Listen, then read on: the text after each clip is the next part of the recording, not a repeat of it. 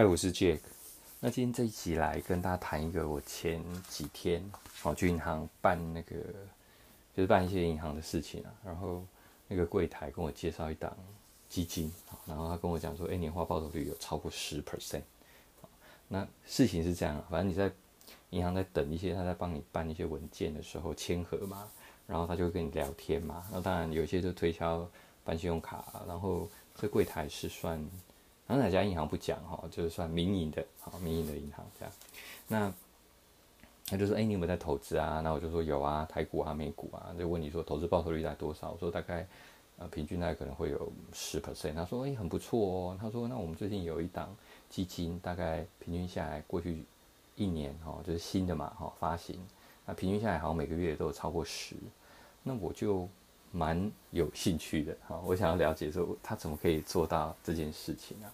然后他就说：“哎，那没关系，你等的时候，我们旁边有一个这个呃财富管理的一个柜台专员，还可以给你做更详细的解释。”，那他这个产品是这样，我还是讲一下，就是他是用投资型保单去包装啊。然后其实我自己嗯，就第一个不推荐买这种就是主动型的共同基金嘛，好，这是第一点。那第二个投资型保单，其实我也没有那么推荐。那我会建议，如果你要保险啊，不管你要做任何保单的承购，就把它切得很开，就切干净啊。你要投资就投资，你要保险就保险。然后我比较建议这样。那当然，那个一坐下来，然后说，哎，投资型保单不是现在大家就是比较不愿意接受这样的产品。他说，对对对，那你就呃都不要，就是把你的钱放在这个保险上，好。但是因为呢，它是保险公司发行的嘛，然后委托他们来卖嘛，那保险公司是不能够直接卖基金的，所以他只好挂在一个投资型保单这样做，好，大概是这样的背景。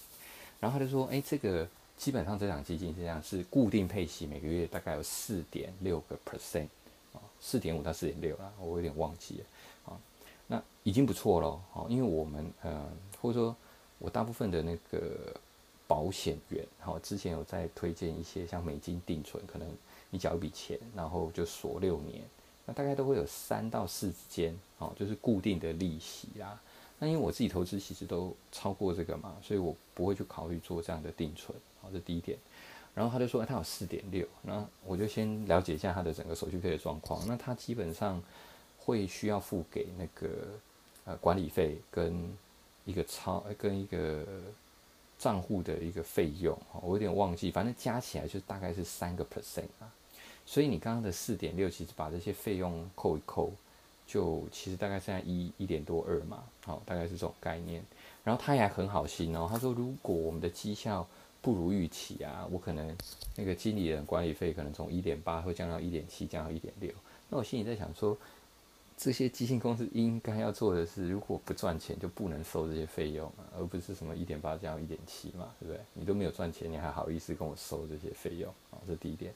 那最最大的那个点就是，它到底能怎么样能够创造十嘛？好，那它是有一个呃怎么讲参考的那个指标的基金净值。好，如果假设随便啊，我就不不这么明显，假设是十块好了。那如果他每个月结算日如果能超过十块，好，假设十点一或十点，anyway，只要有超过十块，他就会再配这个十 percent，好，大概是这种概念。那过去一年的操作都让他能够达到嘛，所以他就都赔十 percent。那你看到十加上刚刚固定的四点六，事实上这档投资型保单它至少每个月哦一年的年化报酬率可以配到十四点六，哦，就是十加四点六，其实非常不错，对不对？那我当然就更进一步想要知道说，哎，这个他是投资什么标的呀？然后基金基金操盘手是谁啊？等等。哦，当然我看的名字我也不熟啦。但是他基本上大部分投资的都是一些比较大型的 ETF。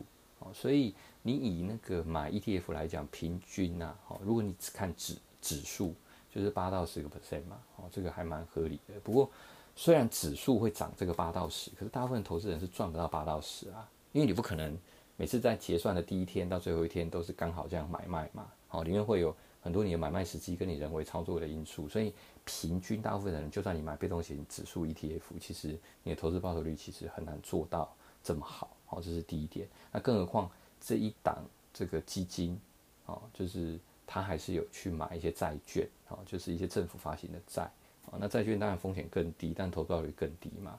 所以怎么样看都其实不太可能会赚到十。好，那我就更进一步再去看它分配的状况，也就是说那个十 percent 怎么分配的。好，那这个真的是，呃，我只能说很好，很好笑哈。它这个过去呃一年嘛，就十二个月，那每个月都有配这个十十 percent，那它有去说明说这个十 percent 的分配的比例的由来，哦是怎么来的啊？那它分两个项目，第一个项目是呃投资人自己投进去的本金，那第二个部分才是这个基金赚的钱。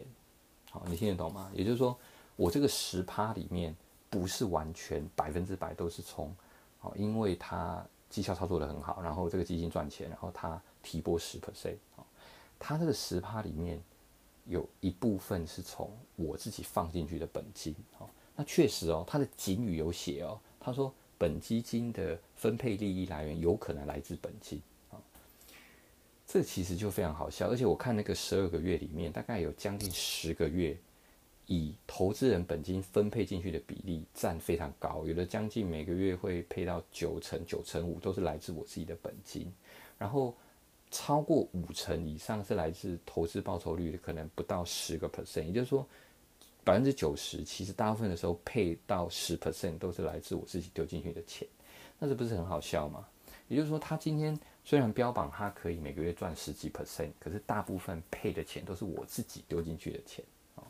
那我不知道有没有投资人像我看的这么细啊？如果你在前面，那你也确实看到，哎，你每个月钱都有进来哦，哦，都是十几趴这样的进来啊，可是你没有仔细去看，说这十几趴到底它细部拆解是怎么来的。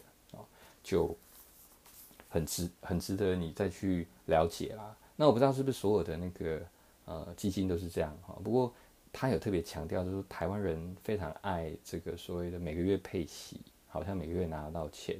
那这个跟大部分的人喜欢存股哦，特别存金融股，反正就是呃每一年可能固定有五个 percent 的那个值利率嘛，然后会配配发给你哈。这种概念是一样的。那如果你有在买投资型保单或者是这种月配息的，那你自己再去看一下，是不是你的很多获利来源是来自你自己配给自己？好，那这个就没有什么太大的意义啊。那也跟你分享一下，好，那就是我去银行办的，然后发现说，哎，其实他们有一个这样的，这不能这样，这不能叫做他不诚实啦，应该说他也有写出来，所以就是看你有没有自己。仔细的去研读嘛，然后看到这些里面的条文跟细节，好，那所以你刚刚如果把这个大部分的十是你自己配，然后那四点多其实可能有一两 percent 是被管理费抽掉，其实它就可能剩下二到三，好，它这种概念，那这是这集要跟你分享的。那如果嗯你还想要多一点问题问我，或是在追踪我更多，你可以去不管 IG 或 Facebook，你都可以打股民，然后都可以找到我。好，那就这样。